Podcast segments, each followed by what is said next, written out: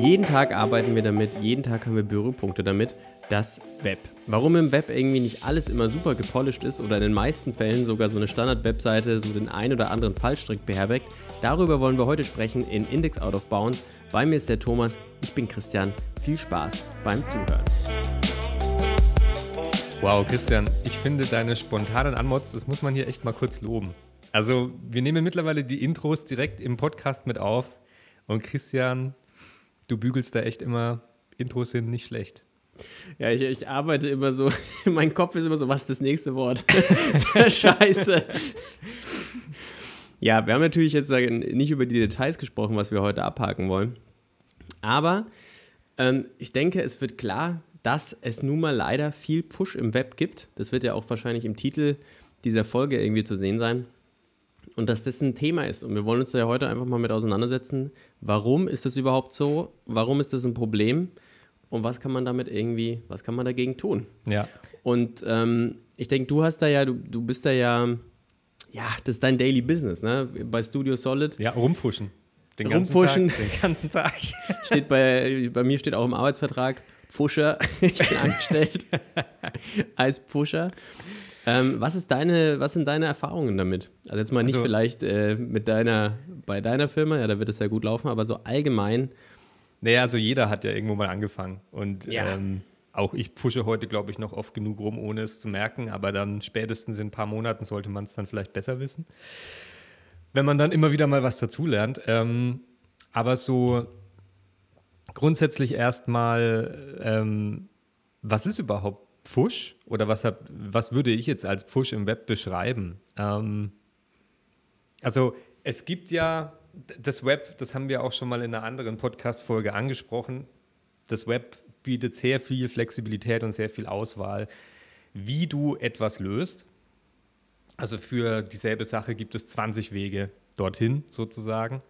Ähm, und grundsätzlich gibt es deshalb sowas wie Best Practices, die sich etabliert haben. Es gibt auch gewisse, ich weiß nicht, wie heißt das Wort genau? Kon Konsitorien? Nein. Ich, ich sage das immer falsch. Ja, achso, ja, ich weiß, was du ähm, meinst. also Gremien, es gibt so Gremien. Gremien, ne? irgendwie Gremien, genau. Ja. Das, das, W3C ist zum Beispiel eines der ältesten, glaube ich. Konsortium. Konsortium. So. Genau.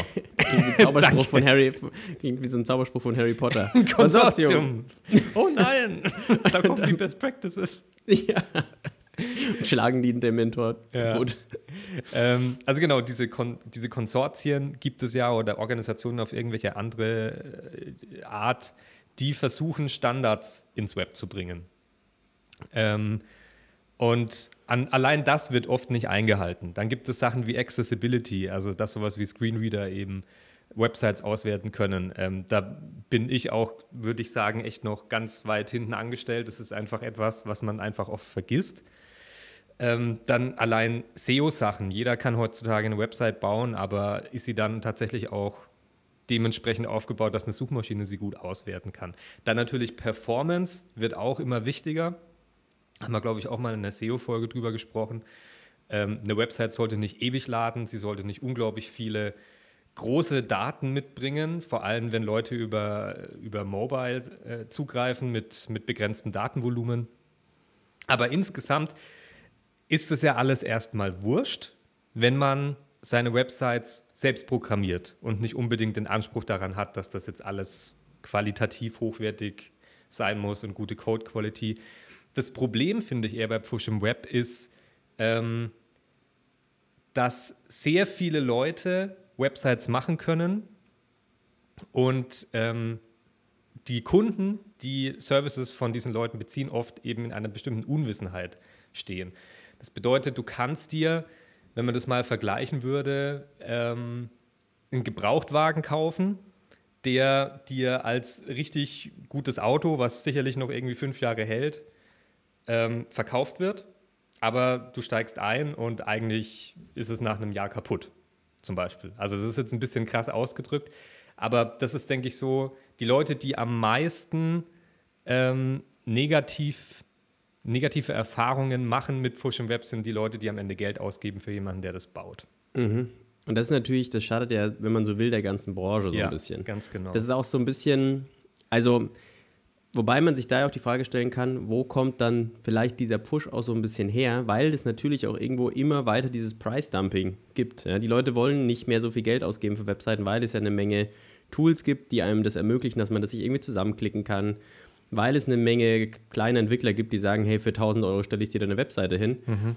Ähm, und dann braucht man sich ja vielleicht auch eigentlich gar nicht so wundern, dass vielleicht diese Webseite, die ich mir für 1000 Euro gekauft habe, dass die halt eben nicht auf sich mit äh, Accessibility auseinandersetzt, dass die sich vielleicht nicht darum kümmert, dass die Daten, also beziehungsweise die Bilder in der richtigen Größe vorliegen, ähm, solche Themen.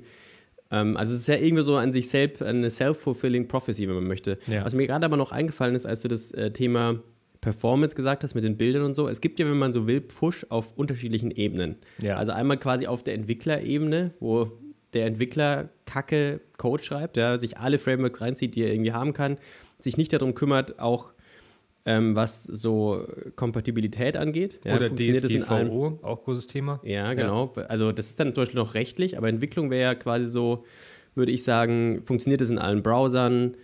Ähm, ist es irgendwie auch sicher für den Fall, dass was das, das ist ja das, das Traurige, wenn man seine Webseite komplett mit JavaScript schreibt. Wenn da was fehlschlägt, dann ist die ganze Seite eigentlich im Arsch. Mhm.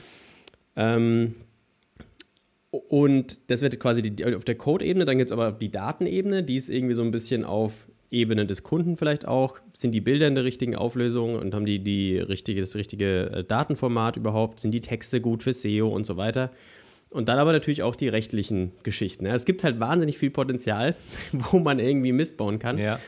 Und eigentlich sollte natürlich ein guter Webseitenbauer dem Kunden bei all diesen Punkten irgendwie zur Seite stehen können und dem beraten können. Ja, absolut. Ähm, Oder allein ähm, eine Ebene, die auch noch dazu kommt, ist die Design-Ebene. Also das Web hat ja natürlich native Komponenten, die jeder Browser irgendwie relativ ähnlich rendert, aber das sieht halt kacke aus. Also sowas, sowas will ja heutzutage niemand mehr sehen und bedienen.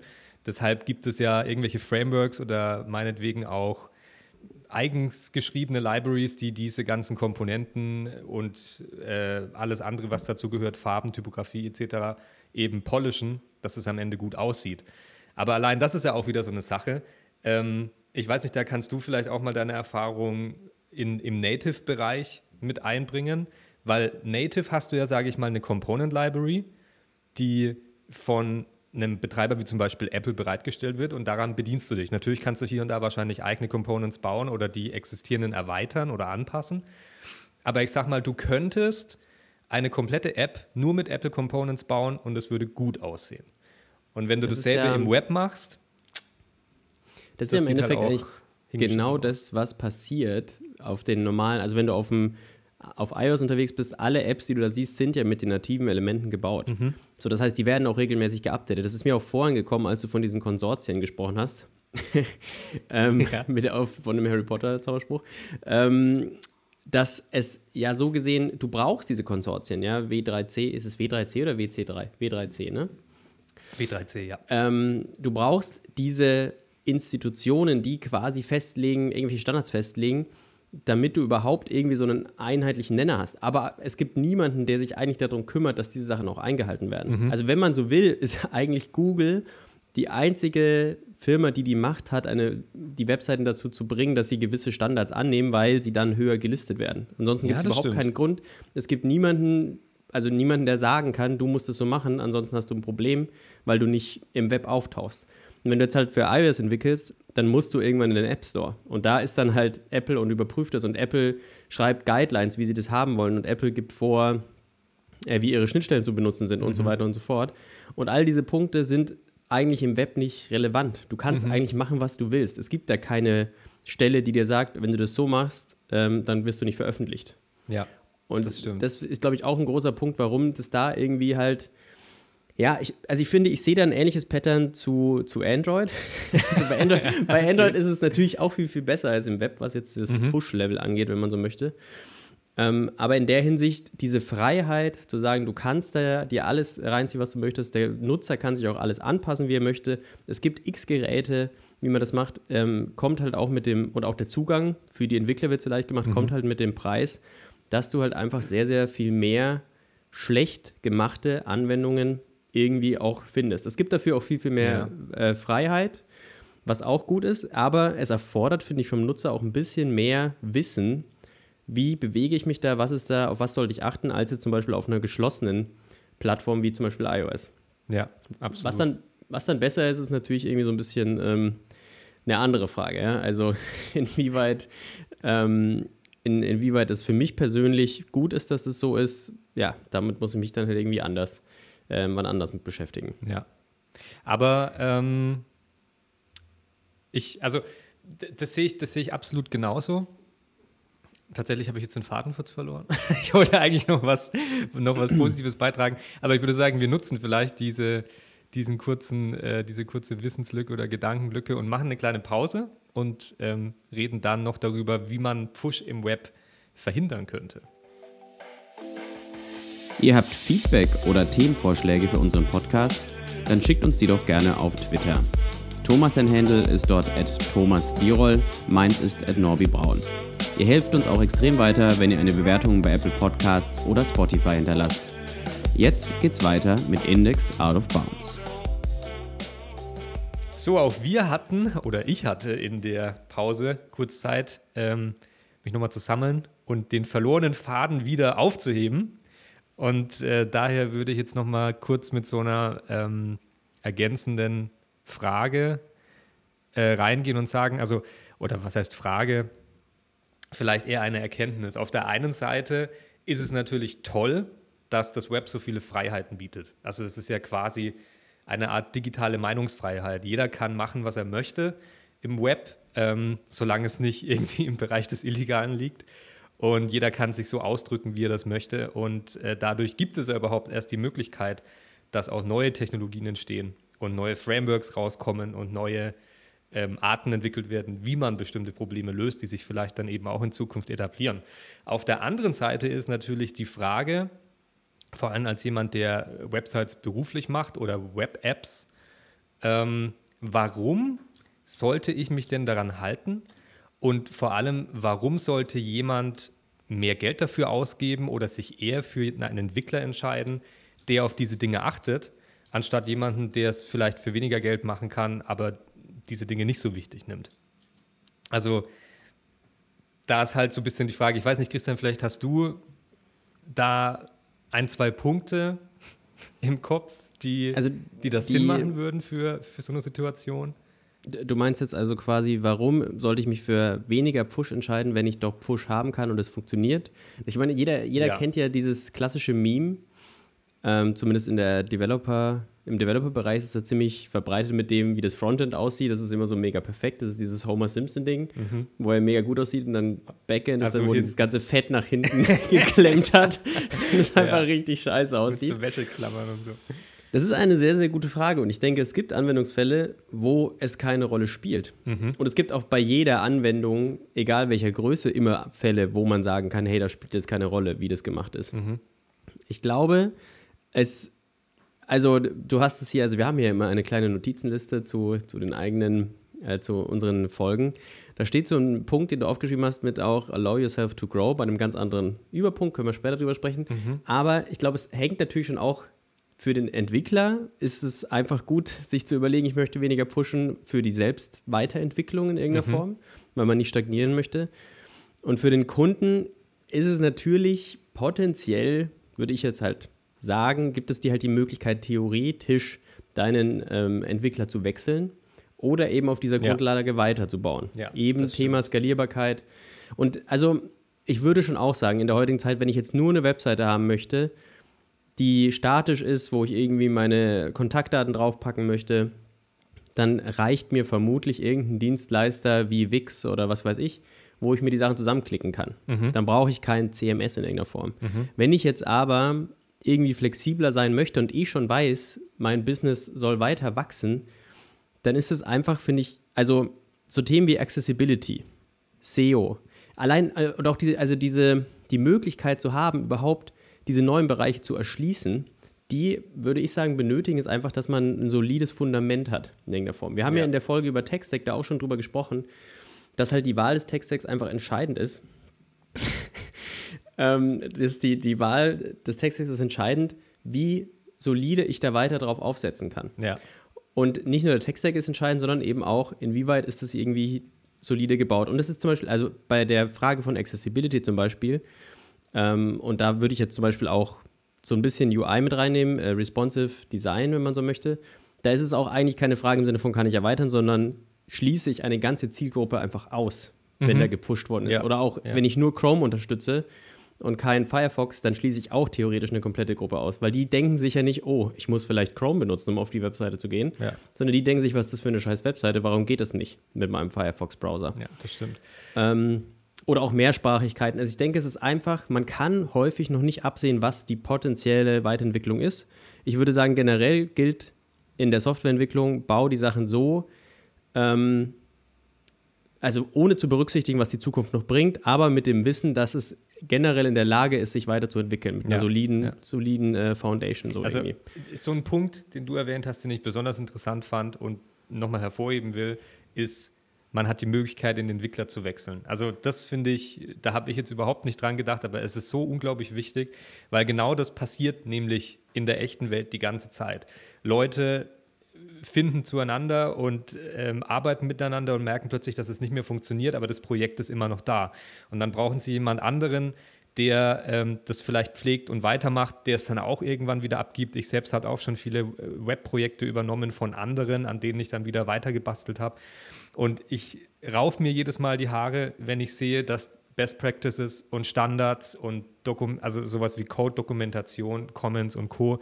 einfach nicht eingehalten wurde und es dann mir am Ende extrem schwer gemacht wird. Also wir hatten das Thema ja, glaube ich, auch schon mal in einem anderen Podcast.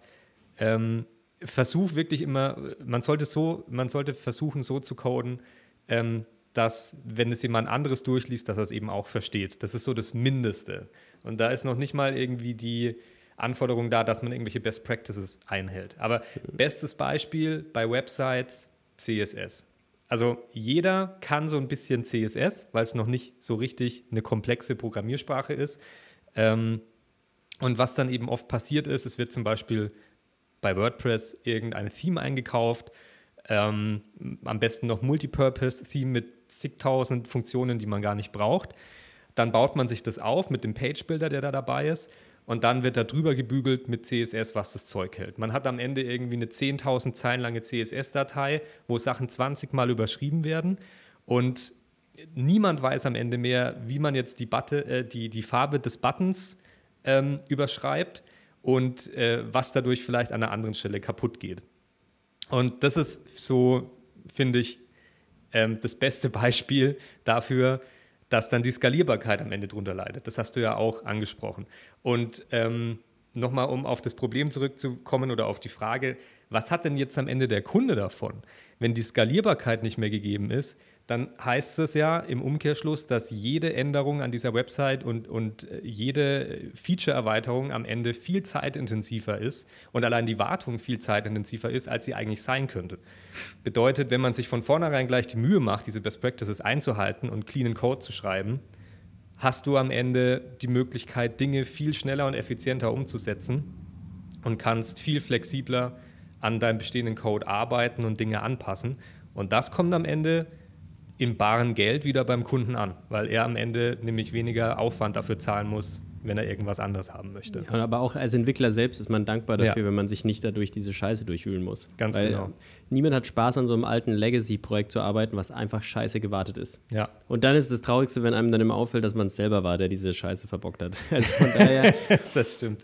Also, manchmal ist es gutes Beispiel. Ich habe auch ganz viele Projekte von meinen Anfängen noch in der Entwicklung, dann denke ich mir heute, oh mein Gott, das würdest du heute so ganz anders lösen. Aber ich habe damals trotzdem schon darauf geachtet, dass ich zumindest Kommentare dazu schreibe und das ist heute auch noch extrem hilfreich. Mhm. Ich meine, man hat halt, manchmal kommt ja dieser Punkt, wo man so den ganzen Tag gearbeitet hat und man will schnell noch dieses eine Feature fertig bekommen. Man hatte das Gefühl, es ist so close. Mhm. Und eigentlich ist das immer ein guter Zeitpunkt, um sich mal so ein bisschen zurückzulegen, zu sagen, okay, ich mach's morgen. Wenn man so merkt, jetzt ist close, weil dann fängt man an zu pushen ja. und irgendwie ähm, Mist zu bauen. Aber das war jetzt ein gutes Beispiel für, wie man im Code irgendwie pushen kann. Ich hatte es ja in der ersten Hälfte schon gesagt, dass man das mhm. ja auf unterschiedlichen Ebenen passieren kann. Ähm, eine andere Geschichte, wo so ein bisschen mehr der Kunde die Verantwortung trägt, würde ich sagen. Aber, also bei allen Themen, finde ich, muss man sagen, die Aufklärungspflicht liegt bei uns Entwicklern. So, ja, das, absolut. Weil als Kunde kannst du das eigentlich überhaupt nicht wissen, wo das irgendwie hingeht oder was das technisch bedeutet. Das heißt, du musst eigentlich als Entwickler dem Kunden oder was heißt als Entwickler, als Projektmanager, je nachdem, also als mhm. Dienstleister irgendwie dem Kunden anbieten und verständlich machen, was das bedeutet, wenn da an irgendeiner Stelle halt gepusht wird. Man braucht dem ja auch nicht irgendwie zu verkaufen, ja, wir brauchen nur eine Woche. Ähm, natürlich ist es unsexy, wenn ich sage, ich brauche einen Monat und der andere sagt, ich brauche eine Woche. Mhm. Aber man kann ja auch genauso argumentieren. Ja, wenn man sagt, ähm, ja, wenn die Frage kommt, ja, warum braucht ihr so viel länger als jetzt irgendwie so ein Schnellanbieter, dann kann man sagen, ja, wir arbeiten halt auch ordentlicher. Was sind deine, was sind deine Anforderungen in der Zukunft? Wir berücksichtigen die, der andere nicht für irgendwie 1500 ja, ja, Euro für eine Webseite. Kann, kann ich dich da kurz unterbrechen? Ja. Weil mir fällt gerade so was Gutes ein. Ich habe ähm, gestern eine Folge von der Serie gesehen, Better Call Saul. Nochmal eine mhm. ältere Folge. Ähm, und das hat mich einfach gerade so gut daran erinnert. Ich will jetzt niemanden spoilern, aber es geht darum, dass irgendwo etwas gebaut werden soll. Und das ist sehr anspruchsvoll technisch.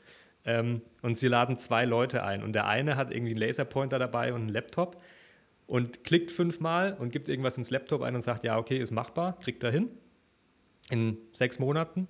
Und dann kommt ein anderer, der braucht eine Stunde, um das alles überhaupt auszumessen. Ähm, nimmt sich übelst Zeit, schaut sich die Details an und so weiter. Ist völlig der Meinung, so, das klappt niemals. Never. Das, also überhaupt mhm. total unmöglich. Und am Ende steht er davor und sagt, okay, es ist unglaublich kompliziert, es ist unglaublich anstrengend, es wird extrem viel Geld kosten, aber es ist nicht unmöglich. Und er hat sozusagen schon diese ganzen Eventualitäten und diese ganzen Probleme schon gesehen. Anders als der andere, der einfach gesagt hat, ja, können wir machen. Und wer kriegt den Zuschlag? Ähm, der, den Zuschlag bekommt der andere, der sich die Details angeschaut hat. Ja, okay. Also ja, das immerhin. ist eben auch nochmal so ein bisschen ich kann auch dem Kunden einfach transparent sagen, wo die Probleme liegen und dann weiß er Bescheid. Ja, du willst ja auch als Dienstleister eigentlich keinen Kunden haben, der einfach nur schnell, schnell seine Lösung haben möchte. Ja. Weil das skaliert ja auch nicht. Wenn du 1500 Euro pro Webseite bekommst, kann ja eigentlich auch, davon kann man ja auch nur schlecht leben. Gut, wir hatten jetzt Push im Code, dann vielleicht noch mal kurz zum Thema Push bei den Daten im Allgemeinen. Was fällt da rein? Da fällt natürlich irgendwie für meiner Meinung nach du weißt es ja vielleicht besser, halt das Thema SEO natürlich mit rein, Accessibility ist da auch eine, äh, mhm. spielt eine Rolle. Inhalte, aber auch, ja auch, ja klar. Genau, gerade wenn es um Performance geht, natürlich auch ähm, sowas wie Bilder, ja, sind die, sind die richtig skaliert, ähm, sind die richtig betitelt und so weiter, laden die vielleicht von irgendeiner externen Quelle noch runter, ja. aber auch deswegen länger. Ähm, das sind dafür so Beispiele, aber auch da musst du eigentlich, wenn der Kunde dir die Daten liefert, musst du eigentlich selbst irgendwie dich darum kümmern, dass die ordentlich äh, komprimiert werden. Ähm, also, oder auf jeden Fall musst du ihm quasi aufklären, ja. wie, wie er diese Daten zu liefern hat, in welchen Formaten. Dann gehen wir vielleicht nochmal kurz zum Thema Push bei Datenschutz rüber. Da habe ich nämlich persönlich auch nochmal, also das ist auch so eine Sache, da kann man als Entwickler eigentlich nicht so viel Wissen haben, weil es ist halt einfach ein echt komplexes Feld. Aber ich habe auch auch nochmal so ein Grund, glaube ich, dafür, warum es so viel Push im Web gibt, ist einfach diese Regulatorik, die sich irgendwie so draufgesetzt anfühlt. Mhm. So, es kommt ständig irgendeine neue Richtlinie, jetzt muss der Cookie-Banner, muss dahin und was weiß ich. Aber er muss nicht hin, wenn jada, jada, jada, mhm. dieses und jenes. Und was machen die Leute dann? Sie klatschen einfach einen Cookie-Banner hin, weil mhm. dieses wenn, Ausnahme, bla, interessiert sie alles nicht. Wann brauche ich ein Impressum? Was muss im Impressum drinstehen? Solche Sachen, die grundlegenden Sachen muss man kennen, aber man muss zumindest wissen, wo man den Kunden hinverweisen kann, wenn da weitere Fragen sind, oder ihn aufklären, dass er selbst die Verantwortung dafür trägt. Mhm. Also ein äh, konkretes Beispiel, was mir jetzt im Bekanntenkreis passiert ist, ist, ähm, dass es wohl im Januar ein Gerichtsurteil gab, wenn deine Seite eine externe Ressource von Servern aus der USA oder eben ein nicht DSGVO anwendenden Land bezieht. Mhm ähm, dass man dann einen Schadensersatz erfordern kann. Also jeder, der die Webseite beträgt, kann 100 Euro Schadensersatz fordern, mhm. weil die IP-Adresse ja übertragen wird. Ja. Außer es gab eine explizite Zustimmung, dass man das machen möchte. Und wenn man mal so im Web unterwegs ist, wird einem auffallen, dass das quasi jede Webseite lädt irgendwelche Fonts von Google ja. und kümmert sich da nicht drum. Und es gibt keine explizite Zustimmung. Und ja. all diese Webseiten können potenziell abgemahnt werden. Und da ist ja die Frage auch, das ist einfach nur scheiße für alle, weil der Entwickler ärgert es, weil es den Kunden ärgert und der Kunde kommt natürlich zum Entwickler und sagt, hey, warum hast du das nicht ordentlich gemacht? Ähm, und allgemein DSGVO, Datenschutz, Impressum, solche Sachen sollte man irgendwie, ähm, ja, sollte man irgendwie abdecken. Ja. Genau. Also das, das, das ist ja auch, so äh, es gibt ja auch äh, Dinge und Lösungen, wo das eigentlich überhaupt nicht geht. Also nochmal, um zu dem Beispiel zurückzukommen mit Wix, was du vorhin mal angesprochen hast. Sicherlich für viele Leute völlig ausreichend, wenn man einfach eine kleine Unternehmensseite haben will oder so. Ähm, das Problem ist, äh, die sind in Ägypten, soweit ich weiß. Das heißt, deren Server stehen hauptsächlich auch in Ägypten. Die haben sicherlich auch CDNs irgendwo in Europa stehen. Aber ähm, du kannst nicht verhindern, dass, wenn du eine Wix-Seite lädst, im Hintergrund irgendwelche Analyse-Tools oder irgendwelche Plugins, die eingebunden werden, von Servern aus Ägypten geladen werden. Da kannst du nichts dagegen tun. Das ist nicht möglich. Ähm, also wenn, wenn das möglich ist, dann gerne schreibt uns, klärt uns auf. Aber das ist eben so das Problem mit, äh, mit solchen Software-as-a-Service-Anbietern und Page-Bildern, dass du da einfach in dem Sinne Datenschutz gar nicht so viele Möglichkeiten hast.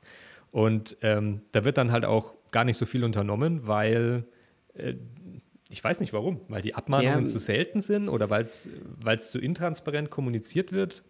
Ich meine, es gibt Ahnung. ja auch eine Menge fertige Themes für WordPress und Co. Und wenn die aus Amerika kommen, die Entwickler, dann ist es denen natürlich auch gar nicht bewusst. Das ja. ist natürlich auch so eine, die kümmern ja, sich da nicht absolut. drum, weil in Amerika dürfen sie es einfach machen. Ja. Ähm, deswegen ist es natürlich auch nochmal so ein Punkt, warum das halt vielleicht gefährlich ist, einfach da alles reinzuziehen, was man möchte, was eigentlich eine wunderbare Überleitung dazu ist, was ich auch gerne noch anschneiden würde, zumindest, wie mhm. schaffe ich es jetzt als Entwickler, als verantwortungsvoller Entwickler, den Push so gering wie möglich zu halten ja. in, meine, in meinen Webseiten. Und ähm, dir fallen ja bestimmt auch Sachen ein, aber um meinen Gedanken noch zu Ende zu führen, ähm, gesehen auf diese, für diese Plugins und diese Themes, die man runterladen kann, das ist schön, wenn man das machen kann, aber wenn man die Dinge selber macht, zum Teil zumindest, oder schaut, dass man die Abhängigkeiten so gering mhm. wie möglich wählt, ähm, dann fällt man zumindest nicht in solche Fallen rein.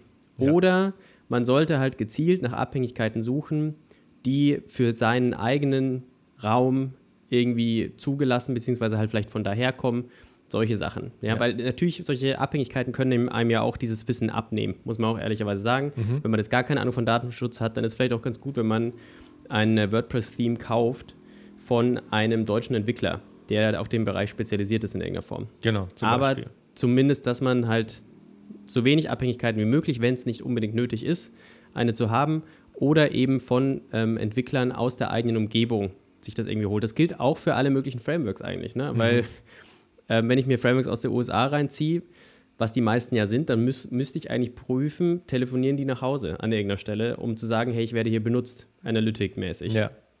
Das ist dann schon auch irgendwie mal schwierig. Fällt dir noch was ein, wie ich Push verhindern kann auf meinen eigenen Webseiten? Ich finde, du hast es schon ganz gut zusammengefasst. Also ich, ich denke so gerade im Web, die, die anfälligsten Sachen sind, wenn ich mich dazu entscheide, eine Website mit einem Page-Builder zu bauen. Ähm, was er erstmal per se, dass er nichts Verwerfliches da, dahinter, ähm, wenn man sich viel Arbeit sparen will, aber man sollte eben auf jeden Fall gucken, welche Plugins verwende ich, wo telefonieren die Sachen nach Hause, tun sie das, an welcher Stelle werden irgendwelche Frameworks eingebunden über irgendwelche CDNs, die grenzüberschreitende äh, Anfragen machen. Und ähm, man sollte sich vielleicht auch die Frage stellen, wenn ich die Fähigkeiten habe, also jetzt nicht, wenn ich mich überhaupt nicht mit Code auskenne oder nur sehr, sehr seicht. Ähm, aber wenn ich eigentlich programmieren kann, wieso wähle ich nicht lieber die, ähm, die Option, manche Dinge vielleicht doch wirklich einfach selbst zu bauen? Ähm, ich muss jetzt nicht das Rad neu erfinden. Ich kann mir auch irgendwelche Libraries reinziehen, die mich dabei unterstützen. Aber ich weiß zumindest, was in meinem Code abgeht. Ähm, und habe damit, glaube ich, auch einfach mehr Überblick und mehr Einfluss auf die Dinge, die ich brauche, und die ich nicht brauche. Mhm. Ich, also ich glaube, es gibt auch, gerade was so Performance-Geschichten und sowas angeht, gibt es ja auch, das haben wir in der SEO-Folge ja auch drüber gesprochen, äh, hier Page Speed von Google, heißt es Page Speed? Hm, Lighthouse. Lighthouse. Page, ja, ich glaube, das ist eigentlich letztendlich dasselbe. Genau, ähm, was eben so Sachen wie die Performance messen kann, ob das auf allen Geräten irgendwie ordentlich aussieht. Ähm, wie kann ich Push sonst noch verhindern? Würde ich sagen, testet eure Anwendung immer in unterschiedlichen Browsern. Zumindest mal in ähm, Firefox und in Chrome, weil es die meistgenutzten sind. Da würde ich es auf jeden Fall immer checken. Und letztendlich auch. Das sind die zwei Browser, die sich am meisten unterscheiden, weil viele Browser sind ja mittlerweile Chromium-based. Da gibt es ja unglaublich viele und die haben letztendlich alle dieselbe Rendering-Engine. Das heißt, wenn es in Chrome läuft, dann läuft es auch in Brave, dann läuft es auch in Edge. Ähm, und was gibt es noch? Opera ist mittlerweile auch Chromium-based. Also wenn man Firefox, Safari und Chrome abdeckt, ich glaube, dann ist das Wichtigste gemacht. Der Internet Explorer 11 ist zum Glück jetzt komplett geditcht worden. Ähm, letztes Jahr, glaube ich. Sogar Bootstrap hat den über Bord geworfen, den Support dafür. Also das hat schon einiges zu bedeuten. Ähm, naja, und, und grundsätzlich glaube ich, das, was du vorhin auch nochmal angesprochen hast, allow yourself to grow. Also ähm, ich glaube, wir beide als Entwickler sind immer daran interessiert, uns neue Sachen anzugucken und sind immer neugierig, mehr dazu zu lernen und, ähm, und uns einfach weiterzubilden. Und ich glaube, das ist auch einer der wichtigsten Punkte, der einem als Entwickler erlaubt, ähm, immer weniger Pfusch in Zukunft zu machen und sich einfach immer weiterzubilden. Mhm. Und wenn möglich, bezieht euer Wissen nicht von Quellen wie diesem Podcast, ja. sondern das ist sondern, ein reiner Meinungspodcast. Richtig, sondern ähm, von vertrauenswürdigen Quellen, wie dem äh, wie W3C oder auch dem äh, Mozilla Developer Network, ja, glaube ich, heißt es. Ne? Ganz genau. Also das ist auch immer, es gibt eine Menge Blogposts über jeden Scheiß, aber wenn ich eine Quelle finden kann, die eine Sache beschreibt, die vertrauenswürdiger ist, dann würde ich auch versuchen, das von der offiziellen Dokumentation zu beziehen, genau. wenn möglich. Schaut euch immer mal wieder Tutorials an, macht vielleicht auch ähm, Kurse. Ich, hab, ich arbeite schon ewig mit MySQL und habe mir äh, letztens trotzdem über eine App so einen kleinen SQL-Kurs angeschaut. Und da habe ich auch trotzdem Sachen erfahren, die ich einfach noch nicht wusste. Also ähm, auch einfach um Lücken zu schließen, ist es unglaublich hilfreich. Code Academy und Co. Es gibt ja so viele Quellen, wo es mittlerweile geht. Ähm, ich denke, das kann auch auf jeden Fall helfen. Wunderbar. Wie gesagt, wir haben die Weisheit nicht mit Löffeln gefressen. Wir reden hier darüber, weil wir einfach Spaß am Entwickeln haben. Deswegen, wenn ihr Inputs habt und ähm, vielleicht hier noch eine Idee dazu, haben wir was vergessen, seid ihr vielleicht ein bisschen sauer, weil wir irgendwie Quatsch geredet haben, dann schreibt uns gern. Ähm, Braun ist mein Handel und Thomas Dierol, richtig? Yes. Ist deine auf Twitter. Ansonsten gerne auch eine Sprachnachricht über Spotify. Über Anchor, über, Spotify. Über Anchor, ja. genau. Der Link ist, glaube ich, in jeder Shownote mit drin. Mhm. Und ansonsten entlassen wir euch in eure Freiheit und in die Möglichkeit, eine wunderbare Webseite ohne Push zu bauen. Ja, das klingt doch. Ciao.